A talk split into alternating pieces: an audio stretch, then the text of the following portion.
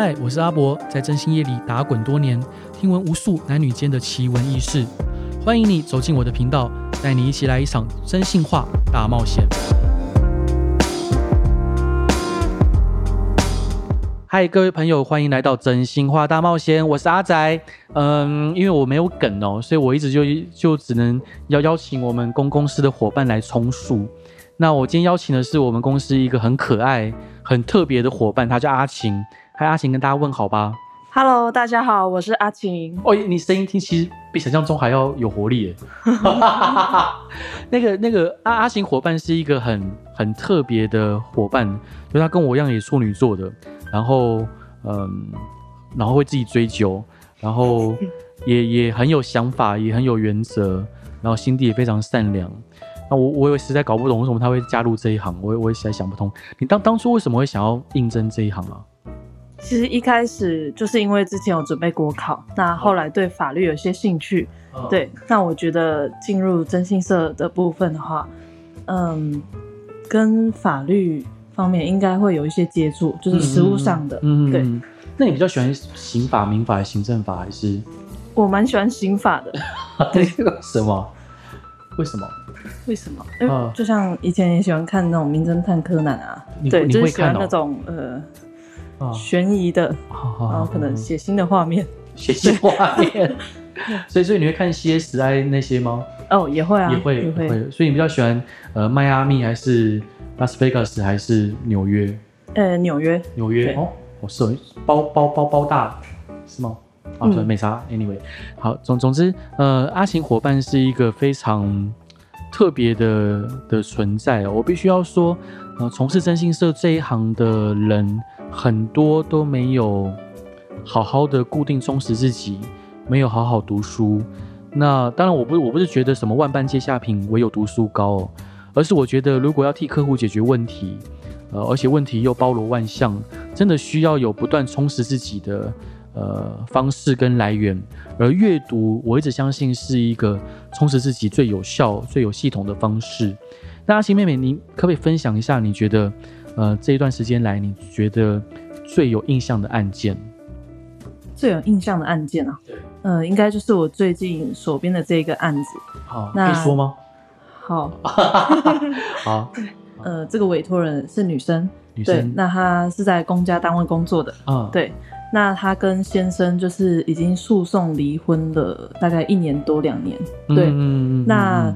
呃，本来是时间可以缩短的，嗯，对。那他先生一直拖着他，为什么？就是就是想拖着他的时间，然后也从中可能就是要耗费他的金钱，这样子。耗费他金钱，还有他的心力。那先生不是同步也会耗费金钱吗？是，但是这部分的话，嗯，他先生本比较大。对。OK，好，嗯，对。然后，呃，他先生就是也把两个小孩子带走。对。那同时呢，他就是有洗脑小孩子说，哎，都是这段婚姻是妈妈的错。嗯嗯，对。孩子多大？孩子啊，呃，一个小三，然后一个国一。一国一也蛮大了。OK，嗯。那其实我认为，呃，小孩子在成长过程中，那遇到这样的状况，其实对他们心里一定是就是。会有一些压力，是没有错。然后加上他们父亲这样子灌输他们这样子的观念，那也会让孩子跟妈妈这边就是有一些疏离或者是厌恶。对，所以我其实听到委托人讲的这些话之后，我就觉得，嗯，就是蛮心疼他的。嗯嗯，对啊，我觉得自己自己从小带大的孩子，那现在这样子疏离，对。然后每一次就是委托人就是关心小孩子的时候，嗯，那他们其实都不是很讲理，对。那那时候委托有提到说，就是小孩回到呃家之后，就是爸爸这边可能会一直询问他们说，哎，你们今天跟妈妈到底在聊什么？嗯嗯嗯嗯嗯，不要一直跟他聊。是是，对。他妹妹，我打个岔，不好意思，就是嗯。第一个，他他没有经过其中一方的同意把小孩带走，这是我们客户有有同意的吗？还是他那个爸爸就直接带走了？他有同意这件事情吗？有，有同意。对，他同意让爸爸带走。是，哦，是哦，为什么？既然就像你说的，从小孩子带到大，他怎么会呃愿意让先生把小孩子就这样带在带走这样子？应该说他那边的经济情况比较没有疑虑，这样子比较比较没有那么好。OK，那个那就就我的认知里面，像他他先生可能对小孩灌输一些呃可能不是比较似是而非的观念，或者是可能希望让小孩子跟妈妈疏离。呃，如果经过搜证，这个有可能会让先生违反善意父母原则吗？就你的认知，嗯，会。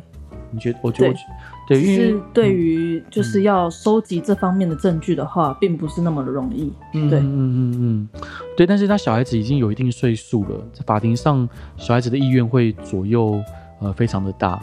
呃，这这这是我这边我想要跟各位听众朋友报告，就是我们立达，呃。有提供免费的服务，就是针对呃受暴的妇女和受家暴啊，或者是被跟踪骚扰的妇女，我们会提供免费的呃服务。那嗯，我们主要还是希望说，我们可以善尽企业责任哦。那我就我我就小小打打个岔，就是嗯，其实假设你在婚姻中，呃，你是经济上比较弱势的一方。你不要想说啊，我因为我经济弱势，然后我可能就呃无法拿到小孩的监护权，或者是我没有办法带好小孩。其实呃抚养费的部分是可以透过请求来给予的，那其实它是被克服的。那并不会因为你经济弱势，你就争取不到小孩监护权。法官在判定监护权的时候，他衡量的因素主要是呃他有很多种衡量的因素，但是呃经济弱势这一块其实可以透过抚养费的请求来改善。好，那妹妹就比如说像你跟这客户的对话的过程中，你会不会你会跟着他一起掉眼泪吗？像这一件，呃，老实说我不会，哦、我其实就是遇到蛮多委托人，就是当场会讲到哽咽，对、嗯，但是我是就是抽离，呃，就是客观的在听他们在说这些故事这样子，嗯、对。那你觉得这些故事以后你会说给你小孩听吗？